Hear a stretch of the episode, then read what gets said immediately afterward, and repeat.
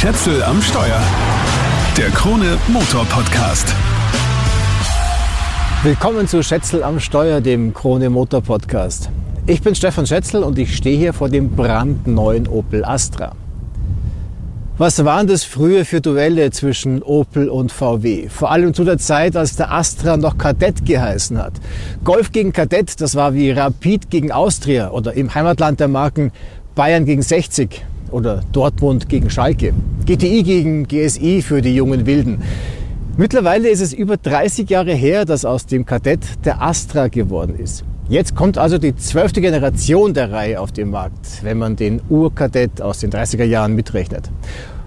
Und die heißt mit vollem Namen Astra L. Seit dem Kadett A von 1962 wird durchbuchstabiert. Und irgendwie fühlt sich das jetzt ein bisschen komisch an. Das war ja immer ein ziemlich eigenständiges Auto und jetzt ist es einfach ein Vertreter aus dem Stellantis-Konzern, der wie so viele andere auf der EMP2-Plattform steht. Und es hat noch nie so viele Autos mit der gleichen Technik gegeben wie jetzt. Wobei nur der Astra und der Peugeot 308 stehen schon auf der dritten Generation der Plattform. Und der Opel unterscheidet sich von seinen Brüdern von Citroën, Peugeot, DS und so weiter ziemlich deutlich und zwar durch und durch. Von außen gibt es schon mal keine Verwechslungsgefahr, jedenfalls von vorn. Opel hat eine gut wiedererkennbare Front kreiert mit dem sogenannten Visor, also mit dieser Kunststoffspange, die man mit dem Mocker eingeführt hat, wo auch die Scheinwerfer eingelassen sind und so. LEDs natürlich. Die ganze Karosserie ist ziemlich klar gezeichnet, also im besten Sinne deutsch, nicht so verspielt wie die französischen Kollegen. Nur im Heck könnte man eine gewisse Verwechslungsgefahr reininterpretieren. Allerdings nicht mit den Markenbrüdern. Mit den kantigen Heckleuchten erinnert er mich an einen Skoda Octavia. Aber eine senkrechte dritte Bremsleuchte, die hat sonst niemand. Außerdem ist das Opel-Logo zur Unterscheidung groß genug und wenn man aufklappt, macht man damit auch die Heckklappe auf. Wunderschön gelöst, finde ich. Dahinter haben wir 422 Liter Kofferraumvolumen und wenn man umklappt, dann werden es 1,4 Kubikmeter. Ich habe immer eine Stufe da drin. Ich kann mal aussuchen, ob ich den Boden reinlege, dann ist es eine große Stufe nach oben. Oder ob ich ihn oben reinlege, dann habe ich eine kleine Stufe nach unten.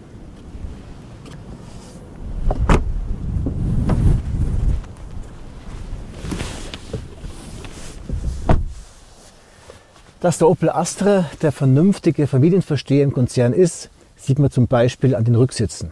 Es ist super leicht hinten einzusteigen und ich habe hier richtig viel Platz in allen Richtungen. Ich bin jetzt 88 groß und der Fahrersitz vor mir ist auf mich eingestellt. Meine Knie und meine Füße haben gut Platz und die Kopffreiheit ist auch mehr als ausreichend.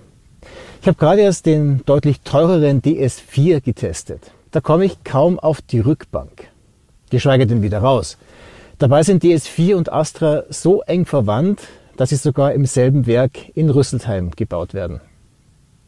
Weil ich gerade bei den Maßen bin, der Astra ist 4,37 Meter lang und hat einen Radstand von 2,68 Meter.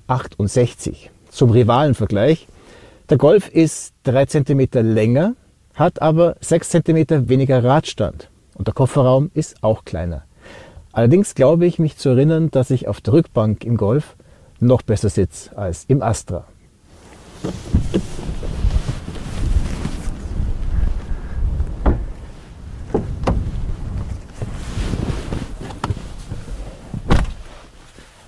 Wo der Astra im Vergleich zum Golf auf alle Fälle mehr zu bieten hat, ist die Gestaltung des Innenraums.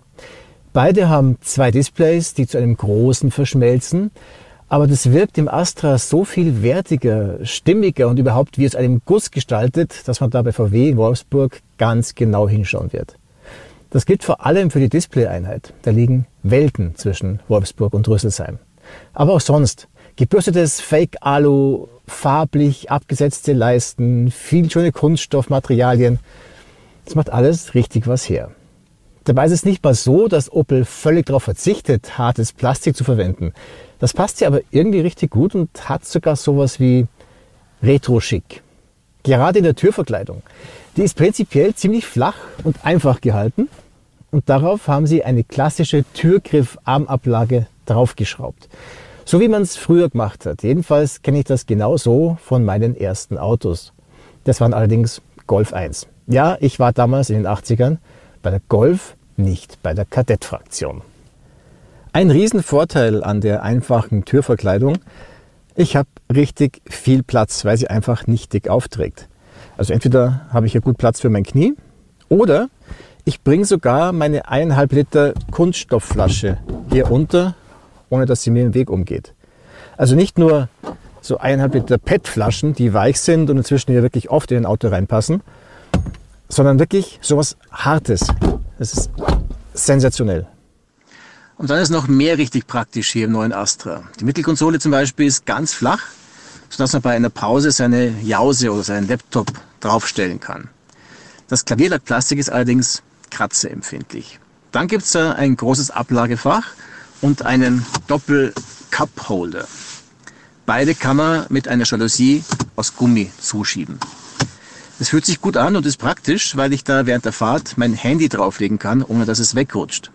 Nachteil an den Gummischalousien, da sieht man wirklich jeden Fahrer drauf. Also wenn ich mit dem Fingernagel drüber fahre, habe ich mich schon verewigt. Die Mittelarmlehne ist nicht verstellbar, aber das macht nichts, weil sie eine gute Größe und eine gute Position hat. Drunter ist ein recht großes Staufach. Vorne in der Mittelkonsole ist noch ein extra Klappfach für die Sonnenbrille. Das ist wirklich eine gute Idee. Alles wirkt klar und aufgeräumt. Da setzt sich der Astra deutlich von seinen Konzernbrüdern ab. Und die Bedienung ist auch deutlich intuitiver, als ich es gerade im DS4 erlebt habe. Vor dem Touchscreen haben sie die wichtigsten Tasten zusammengefasst. Es gibt eigens welche für die Klimafunktionen und für die Sitzheizung und den vorhandenen Sitzlüftung und Lenkradheizung.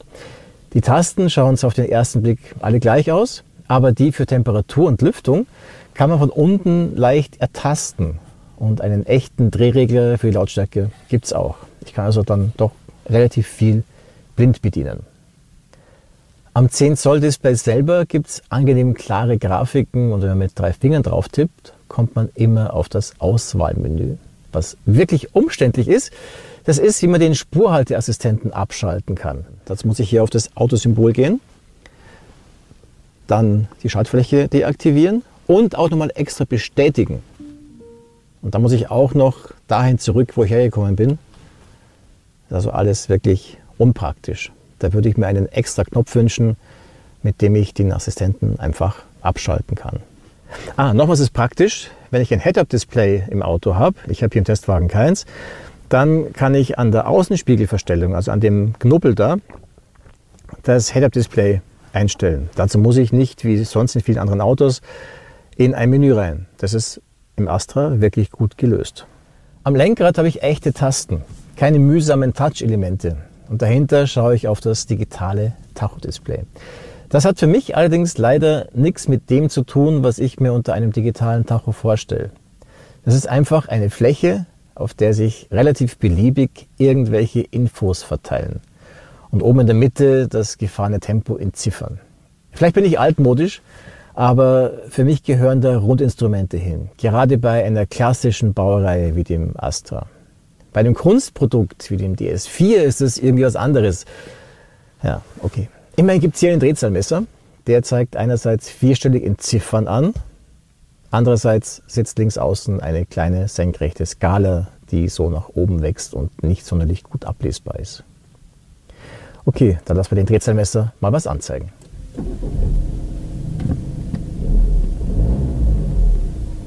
Prinzipiell bietet Opel den neuen Astra mit drei Antriebskonzepten an.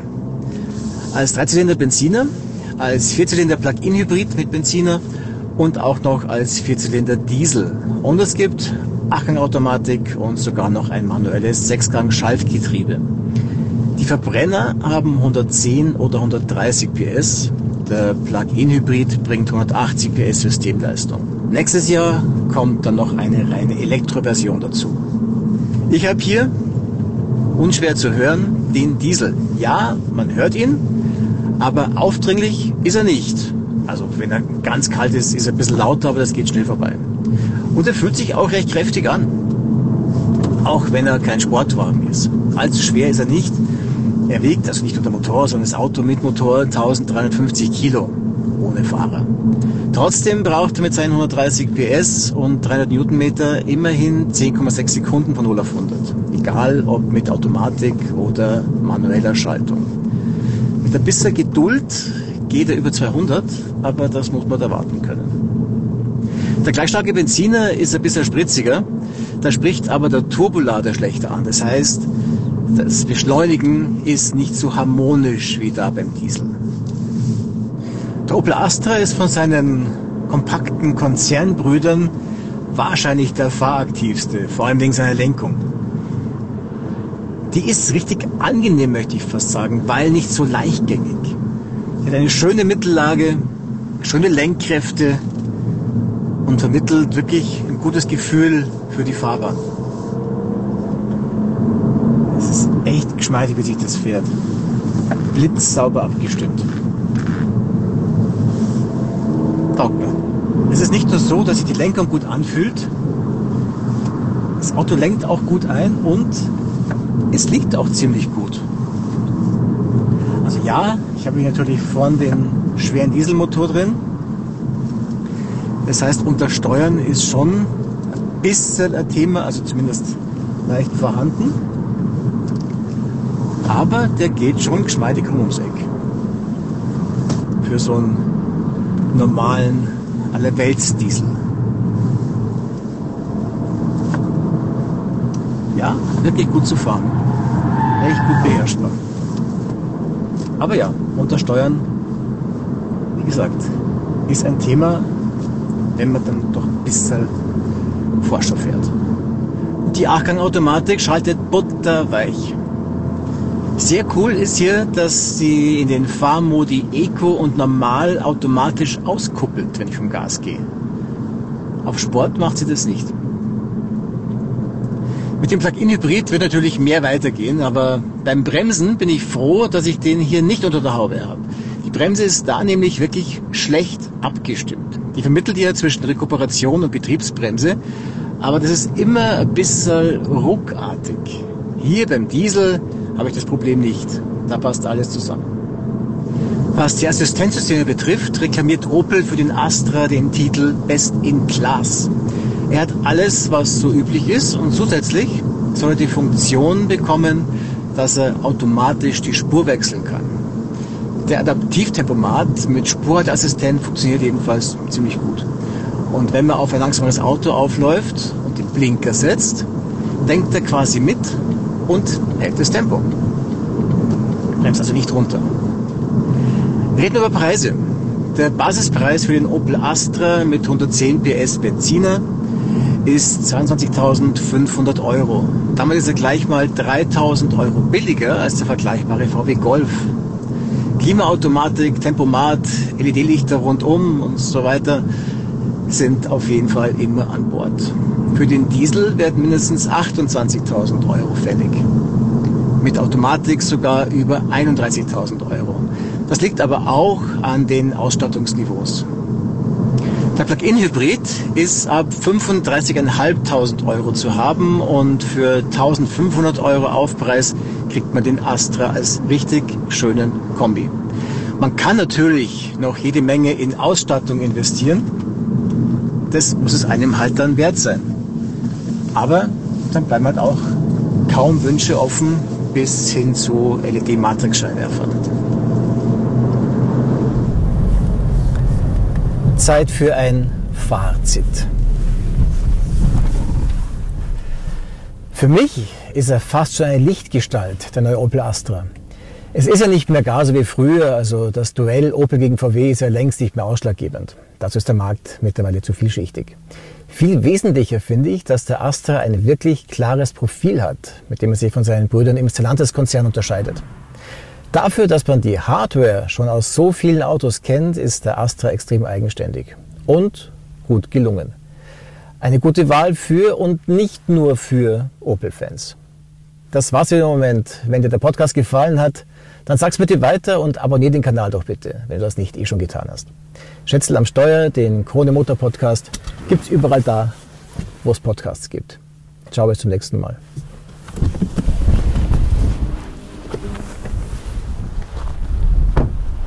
Schätzel am Steuer. Der Krone Motor Podcast.